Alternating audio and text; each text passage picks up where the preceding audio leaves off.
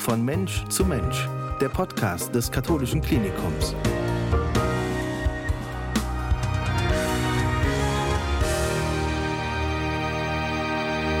Von Mensch zu Mensch, der Podcast des Katholischen Klinikums, die zweite Folge und ein neuer Gast. Ich sage guten Morgen, Herr Dr. Muhannad Zaran. Guten Morgen. Schön, dass Sie heute für uns Zeit haben, ein bisschen zu plaudern.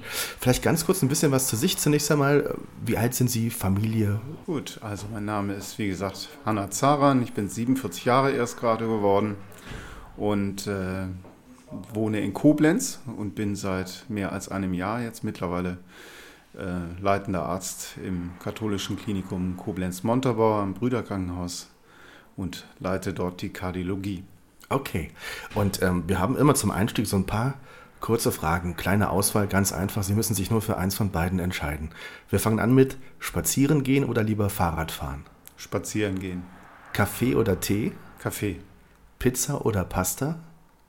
Pizza. Jetzt wird's knifflig. Facebook oder Instagram? Gar nichts von beiden. Sehr gute Entscheidung. WhatsApp oder SMS? Äh, lieber SMS. Warum? WhatsApp ist, man hört immer so viel Schlechtes über diesen, über diesen Account und äh, dort werden private Daten immer weitergegeben. Da. Okay, deshalb also mhm. zur Sicherheit. Okay. Wöchentlicher Großeinkauf oder äh, jeden Tag ein bisschen was? Das variiert. Okay. Mhm. Je nach Dienstlage wahrscheinlich genau. auch, ne? Genau. Richtig. Bayern München oder Borussia Dortmund? Bayern München. Definitiv eine gute Antwort. Morgenmuffel oder Frühaufsteher? Nee, ich bin Frühaufsteher und kein Morgenmuffel. YouTube oder Fernsehen schauen? Fernsehen. Strandurlaub oder ab in die Berge?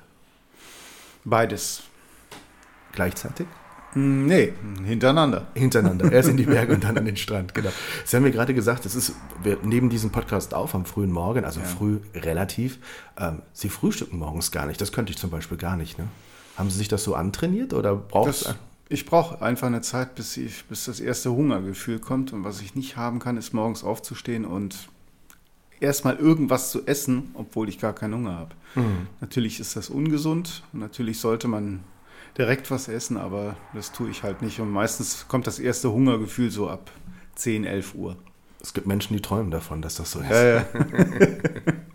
Sie sind ähm, Mediziner geworden, darüber wollen wir gleich sprechen. Zunächst einmal, wo sind Sie groß geworden? Wo sind Sie aufgewachsen? Also ich bin geboren in Duisburg und aber auch nur dort geboren und aufgewachsen bin ich in Linz am Rhein. Das ist gar nicht so weit weg von hier. Dort bin ich auch zur Schule gegangen, habe mein Abitur gemacht äh, und habe die Bundeswehr hier im Westerwald in Renneroth absolviert für ein Jahr, meinen Wehrpflichtdienst äh, absolviert und habe danach in München studiert, Medizin. Bin nach dem Studium wieder zurück nach Bonn gegangen, habe dort meine Facharztausbildung begonnen und bin am Ende in Koblenz gelandet in, als Oberarzt beim Professor Brehm bzw. beim Dr. Post und wie gesagt, jetzt seit mehr als einem Jahr hier oben in Brüderkrankenhaus Montabaur. Sind Sie froh, dass Sie nicht in Duisburg aufgewachsen ja. sind? Schon. Obwohl, ähm, früher war das da, soll das da ganz schlimm gewesen sein, aber mittlerweile hat sich die Region auch weiterentwickelt, mhm. ist schöner geworden. Die haben sehr viele Vergnügungsparks und Grünanlagen da aus dem Boden gestampft und haben aus den alten äh, Fabriken letztendlich auch Eventparks äh, gemacht. Also das ist schon in guter Entwicklung dort und ich war das letzte Mal vor fünf, sechs Jahren da und das, ich denke, das sieht ganz gut aus da oben. Okay. Wenn Sie bei der Bundeswehr in Renneroth waren, dann waren mhm. Sie bei einer Sanitätseinheit. Richtig. Ist da die Entscheidung gefallen, irgendwann später, ich möchte Arzt werden? Oder war das schon Nein, das, das, wusste ich vorher. Mhm. Dass ich zu den Sanitätern gekommen bin, war reiner Zufall. Ich weiß nicht warum. Aber ähm, Sanitätsbataillon 5 in Renneroth, ähm, es waren halt vornehmlich auch ja, eher so die Abiturienten angesiedelt gewesen, während in der Nachbarkaserne ähm, bei den Panzergrenadieren äh, andere. Die arbeitende Truppe. Die war. arbeitende Truppe sozusagen genau. war. Also wir hatten viel Spaß im Sanitätsbataillon gehabt und es war eine sehr schöne Zeit, muss ich sagen. Jetzt ist Renneroth ja auch ein Traumziel. Ne? Also Renneroth und dann Übungsplatz in Daten, wo es das ganze Jahr über Winter ist. Mhm. Was haben Sie so? Gibt es auch Erinnerungen, wo Sie sagen, ich bin froh, dass ich es nicht mehr machen muss? Ja, schon. So ja, die Fahrerei war manchmal anstrengend, mhm. weil ähm, wir hatten wirklich die ersten sechs Wochen mussten wir in der Kaserne bleiben, ja, mhm. aber dann hatten wir Freigang und konnten nach der nach, den, äh, nach dem Dienst, den wir da verrichtet haben, konnten dann abends nach Hause. Mhm. Ja, also viele sind dann tatsächlich mit dem Auto abends wieder nach Hause gefahren, am nächsten Morgen wieder zurück. Und da ich damals noch in Linz gewohnt habe, bei meinen Eltern zu Hause, bin ich halt jeden Tag von Linz nach Renneroth gefahren. Mhm. Immer eine Stunde Autofahrt hin und eine Stunde Autofahrt zurück. Und im Winter war das natürlich ein bisschen anstrengend, weil es dann sehr häufig glatt war da oben im Westerwald. Also mhm. raues Klima. Dabei hat Renneroth so viel zu bieten, man hätte ja auch da bleiben können. Ne? Also die, äh, ja, bestimmt. Aber ich hatte auch zu der Zeit noch eine, also eine Freundin gehabt und äh, okay, die wollte okay. ich natürlich auch nicht alleine lassen. Kein Problem. Wann haben Sie sich entschieden, Arzt zu werden und warum? Das hat sich im Laufe der Schulzeit entwickelt. Ab vielleicht so ab der 8., 9. Klasse. Ich kann es Ihnen nicht genau Doch sagen. Schon so früh, ja. Ja, das hat sich nicht richtig festgesetzt, sondern es hat sich so entwickelt. Mein Vater war selber Hausarzt lange Jahre, über 40 Jahre in, in Linz. Ich habe das mir da immer angeschaut und fand das immer so schön und selbstverständlich, die Arbeit, die er da gemacht hat. Und irgendwie hat mich das dann auch interessiert. Und im Grunde genommen hat sich das wirklich erst so ab der Oberstufe herauskristallisiert. Und dann habe ich entschieden, gut, also wenn es kein Jura wird, dann Medizin. Und deswegen bin ich Mediziner geworden. Hätte man jetzt auch bei der Bundeswehr studieren können? Das kam für Sie nicht in Frage? Doch, hätte man. Mhm. Habe ich auch gemacht. Mhm. Und zwar äh, habe ich mich bei der OPZ in Köln beworben und habe dort auch die, diesen Bewerbungsmarathon ähm, da mit, mit äh, ähm, na, wie heißt das?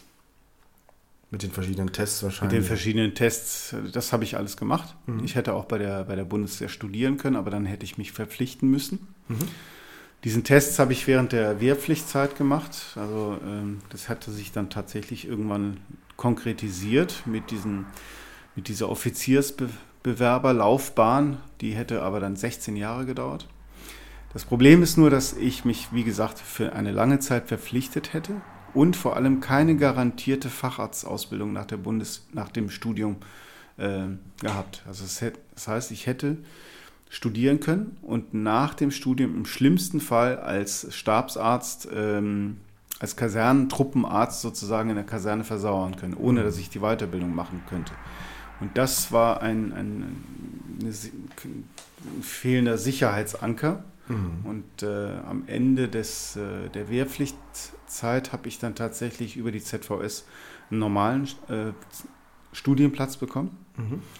und habe den dann genommen und habe sozusagen die Offizierslaufbahn an den Nagel gegangen. Warum sind Sie dann in einem Krankenhaus gelandet, wenn Ihr Vater Hausarzt war? Ich wollte eigentlich auch irgendwann Hausarzt mhm. werden, aber habe dann gemerkt, dass diese Allgemeinmediziner-Ausbildung für mich nicht die Erfüllung ist, auch relativ breit gefächert ist und auch hohe Ansprüche hat. Und ich habe mich eigentlich meistens immer mehr nur fürs Herz interessiert. Also innere Medizin, ja, aber auch Herzchirurgie hat mich sehr interessiert. Ich habe also auch meine AIP-Zeit, die ersten zwei Jahre meiner Facharztausbildung in der Herzchirurgie in der Uni Bonn verbracht. Und ähm, habe mich eigentlich immer nur für das Herz interessiert und habe am Ende gesagt, okay, der, der Kardiologe soll es werden. Das heißt, ich habe mich weiter spezialisiert über den Internisten habe ich äh, dann die Zusatzweiterbildung Facharzt für Kardiologie am Ende im Marienhof Koblenz erworben. Also das war eigentlich, das war für mich gesetzt und Niederlassung kam für mich auch lange Zeit in Frage, aber äh, ich habe dann auch gemerkt, dass die Möglichkeiten im Krankenhaus doch wesentlich größer sind und der Austausch mit den Kollegen wesentlich äh, interessanter ist. Ja. Und in einer Praxis, ja, ist man doch relativ auf sich alleine gestellt, hat ein relativ hohes wirtschaftliches Risiko und muss schauen, dass das irgendwie läuft. Und das kam für mich eher nicht in Frage. Mhm. Jetzt leiten Sie die Kardiologie am Brüderkrankenhaus hier in Montabaur. Die mhm. ist eingebettet in die innere Medizin, arbeitet eng zusammen mit der inneren Medizin am Marienhof. Das ist der Schwerpunktversorger in der Kardiologie im mhm. nördlichen Rheinland-Pfalz. Ähm, wie gestaltet sich Ihr Tag, wenn Sie dann hier morgens zum Dienst kommen? Ich komme morgens, bin meistens so ab halb acht in der Klinik, schaue im, fahre den Rechner hoch, schaue mir im Computer die Neuaufnahmen an, schaue mir von kritischen Patienten die Laborwerte an, bespreche den Tagesablauf mit meinen Mitarbeitern und äh, die Reihenfolge der Herzkatheteruntersuchung oder der Herzultraschalluntersuchung. Bespreche dann in der Frühbesprechung mit allen anderen internistischen Kollegen und mit dem Chefarzt Dr. Faust die Patienten- und Neuaufnahmen von der Nacht. Und dann geht es eigentlich los mit entweder Visite oder Diagnostik, das heißt Herzultraschalluntersuchung, Schluckecho-Untersuchung, Schrittmacherabfragen oder direkt die Herzkatheteruntersuchung. Wir haben also ungefähr 10 bis 20 Herzultraschalluntersuchungen pro Tag, die wir durchführen und auch einige Herzkatheteruntersuchungen, die am Tag stattfinden. Zwischen zwei bis acht mhm. ist alles dabei. Wie ist so das Umfeld, in dem Sie arbeiten? Weil es ist ja alles neu gebaut worden, mal vor einem etwas mehr als anderthalb Jahren. Ne? Das Umfeld ist sehr gut. Mhm. Das, die Klinik ist in, in, in einer sehr guten Entwicklung, habe ich das Gefühl. Ich habe von dem kaufmännischen Direktor gehört, dass, der, dass dieses Haus mal 2012 übernommen wurde. Da habe ich auch gerade angefangen in Koblenz. Ich habe das also gar nicht so mitbekommen. Aber ähm, dass das Haus halt seit 2012 in ständiger Entwicklung und Umbaumaßnahmen durchgeführt werden und dass es insgesamt wirklich einen guten Weg geht, viel investiert wurde. Das sieht man auch. Es werden neue Bereiche gebaut, Stationen, gebaut. Eine komplette Geriatrie wurde hier aus dem Boden gestampft. Herzkatheter steht hier jetzt auch mittlerweile seit zwei Jahren. Und es sind noch viele Planungen und ich finde das Umfeld hier sehr angenehm. Die Leute sind alle sehr nett, sehr kollegial. Das Zusammenarbeiten funktioniert hier super. Ich habe mir das ehrlich gesagt erst nicht so vorgestellt, aber es hat sich wirklich gut entwickelt. Mhm. Ja. Wie bewerten Sie so eine Entscheidung, dass ein Krankenhaus sagt, Mensch, in Montabaur, wir haben das Gefühl, im Westerwald, die kardiologische Versorgung könnte man verbessern. Wir nehmen ein bisschen Geld in die Hand und bauen einen eigenen Herzkatheter, ein eigenes Labor, nagelneu. Ist es eine mutige Entscheidung oder sagen Sie, es ist genau die richtige Entscheidung? Ich finde es mutig insofern, dass die kardiologische Versorgung hier in der Region sicherlich verbessert werden muss, ja, das ist richtig. Aber es entstehen auch in ganz Deutschland insgesamt doch relativ viele Herzkatheterlabore. Mhm. Und ähm, ich weiß nicht, in welche Richtung das noch gehen soll, wenn in jedem Haus ein Herzkatheter ähm, steht. Mhm. entsteht. So ist die Überversorgung irgendwann da und dann weiß ich nicht, ob das für den Patienten unbedingt von Vorteil ist. Mhm. Wobei hier in der Region kann man ja von einer Überversorgung noch nicht sprechen. Ne? Noch also, nicht, das stimmt. Genau, Wir haben aber genau. das Nachbarkrankenhaus in Dernbach, wo ja mhm. auch schon seit längerer Zeit ein Herzkatheter steht. Mhm. Ich finde hier der Standort Montabaur eigentlich sehr gut. Das finde ich gut, dass das dass hier eine Kardiologie entstanden ist mit einem eigenen Herzkatheterlabor, vor allem weil dann die Notfallversorgung vor allem abends und nachts besser ist. Aber wie gesagt, ich glaube, dass wir insgesamt doch sehr viele Herzkatheterlabore in ganz Deutschland haben. Und das sieht man ja auch an Koblenz. In Koblenz haben sie ja auch an einem relativ kleinen Raum vier Herzkatheter-Messplätze, wenn nicht sogar mehr. Mhm. Das ist schon luxuriös. Das stimmt. Und trotzdem stemmen wir nicht nur, dass wir das neu gebaut haben und gesagt haben, wir machen es einfach, sondern wir machen es auch noch 24-7, also rund um die Uhr. Sicherlich auch eine große Herausforderung für Sie und Ihr Team, oder? Ja. Oder ist es leicht zu stemmen? Es, es, es geht, es ist mhm. in Ordnung. Ja. Wir arbeiten ja mit, mit, mit dem Marienhof ja weiterhin eng zusammen mit meinen Kollegen, mit meinen Oberarztkollegen und mit meinem alten Chef Dr. Post. Wir stemmen die Dienste gemeinsam, ja, sowohl im Marienhof in Koblenz als auch hier im Brüderkrankenhaus und verteilen die Dienste so, dass jeder so um die zehn Hintergrunddienste pro Monat machen muss. Und das klappt ganz gut. Es ist mit einem kleinen organisatorischen Aufwand verbunden. Ja, man muss ein paar Sachen immer abstimmen und eng abstimmen und langfristig planen muss aber auch teilweise kurzfristig Lücken auffüllen. Das ist aber völlig in Ordnung. Das kenne ich nicht anders und das kennen die Kollegen auch nicht anders. Jetzt gibt es sicherlich ähm, Patienten zum einen, die werden als Notfall eingeliefert, die haben quasi gar nicht die Auswahl. Äh, wenn jemand aber sich bei uns behandeln lassen möchte, kardiologisch, gibt es einen Weg zu uns? Wie kann man zu uns finden und vor allem mit welchen Beschwerden kann man bei uns vorstellig werden? Also die Ambulanz ist ja 24 Stunden am Tag geöffnet. Wenn Sie Beschwerden haben sollten, was eventuell mit Angina pectoris verbunden ist, können Sie jederzeit sich in der Ambulanz vorstellen, internistische Ambulanz im Brüderkrankenhaus. Und dort werden Sie adäquat versorgt und untersucht. Und wenn Sie einen elektiven Termin, das heißt einen Sprechstundentermin bei mir haben wollen, um sich kardiologisch abklären zu lassen, dann kriegen Sie über das innere Sekretariat jederzeit telefonisch einen Termin, mhm. können den vereinbaren und dann äh, sehen Sie mich in der Sprechstunde irgendwann.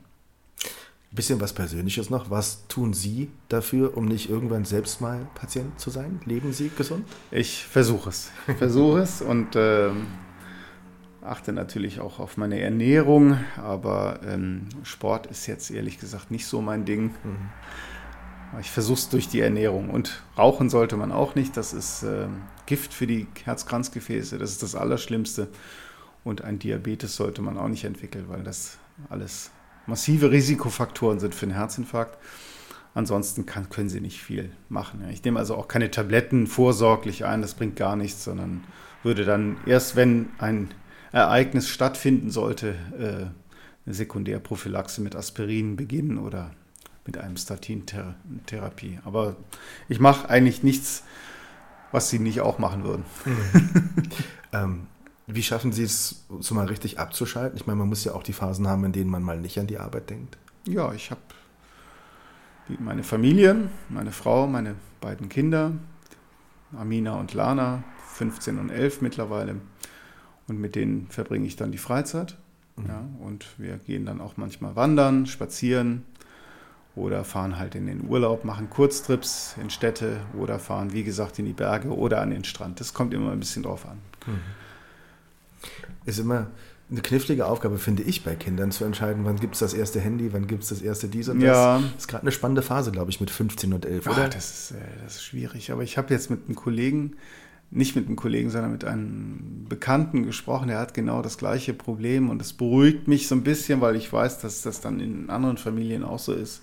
Natürlich wollen die Kinder immer das neueste iPhone oder das Smartphone haben und man sieht auch die, den Unterschied in der Entwicklung. Also die 15-Jährige für die ist das mittlerweile auch schon selbstverständlich, ne? aber für die Elfjährige ist es noch selbstverständlicher geworden, das mhm. neueste Handy zu haben. Ne? Ein mhm. Smartphone, äh, also iPhone, da reicht dann nicht mehr das iPhone 6 oder 7, sondern muss schon das, das größere sein. Ne? Wahnsinn, ja. Das ist Wahnsinn. Dürfen denn, äh, ab, ab, wann äh, soziale Netzwerke, sowas wie Facebook und so, ist auch schwierig, glaube ich, heutzutage, die Kinder da irgendwie rauszuhalten, ne? Ab ja, einem gewissen aber, Alter. Ja, das habe ich auch gedacht, dass es da Probleme gibt, aber die Ältere ist schon so vernünftig, die, für die ist das kein Thema mehr. Facebook ist für diese Generation äh, nicht mehr interessant. Das mhm. ist uncool. Mhm. Also die machen mehr so Instagram und ähm, Snapchat oder was es genau, also gibt. Genau. Ja? Facebook interessiert die gar nicht so. Ne? Und die sind mittlerweile auch sensibilisiert. Also durch die Eltern, klar, aber auch durch, äh, durch, die, durch die Bildung in der, in, in, der, in der Schule, in der Klasse, sind sie darauf sensibilisiert, was sie wo eventuell veröffentlichen können, an Fotos oder an Kommentaren es ist unterschiedlich. Es mhm. gibt Kinder, die machen das so und andere Kinder, die machen es so. Da muss man ein bisschen aufpassen. Da wollen wir mal hoffen, dass Ihre Tochter unseren Podcast findet, den wir auf jeden Fall bei Instagram posten werden. Zumindest den Hinweis. Dann, ähm, zum Abschluss nochmal der Blick in die Zukunft. Wenn Sie sich was wünschen dürfen, beruflich für die Zukunft, wie würde der Wunsch lauten? Beruflich, da muss ich jetzt aufpassen, dass ich hier niemanden auf die Füße trete. Ich fühle mich eigentlich sehr wohl im Brüderkrankenhaus und äh, kann mir vorstellen, das noch lange Jahre hier zu machen. Mhm. Und natürlich wäre es schön, wenn irgendwann eine eigenständige, Kardio eigenständige kardiologische Abteilung hier entstünde und ähm, ich diese sozusagen leiten könnte. Mhm. Das ist so beruflich das Ziel. Muss man schauen, wie weit es geht. Und privat, um das dann abzuschließen? Privat bin ich froh, wenn es den Kindern und meiner Frau gut geht, dass meine Frau glücklich ist mit mir und äh, dass meine Kinder bald möglichst äh, ihren Schulabschluss machen und dann hoffentlich studieren. Herr Dr. Mohanna Zaran, herzlichen Dank fürs, fürs Dabeisein im Podcast. Ich hoffe, es hat Spaß gemacht. Mal was ja. anderes, ne? Mal, ja. ein anderes Format. Ja, es ist äh, interessant, ja. Ungewohnt mit so einem Mikrofon vor der Nase. Ja. Vielen, vielen Dank. Wir entlassen Sie zurück in den Dienst und äh, wir sehen uns sicherlich noch häufiger und hören uns hoffentlich. Vielen Dank, Herr Neumann. Dankeschön. Dankeschön. Von Mensch zu Mensch, der Podcast des Katholischen Klinikums.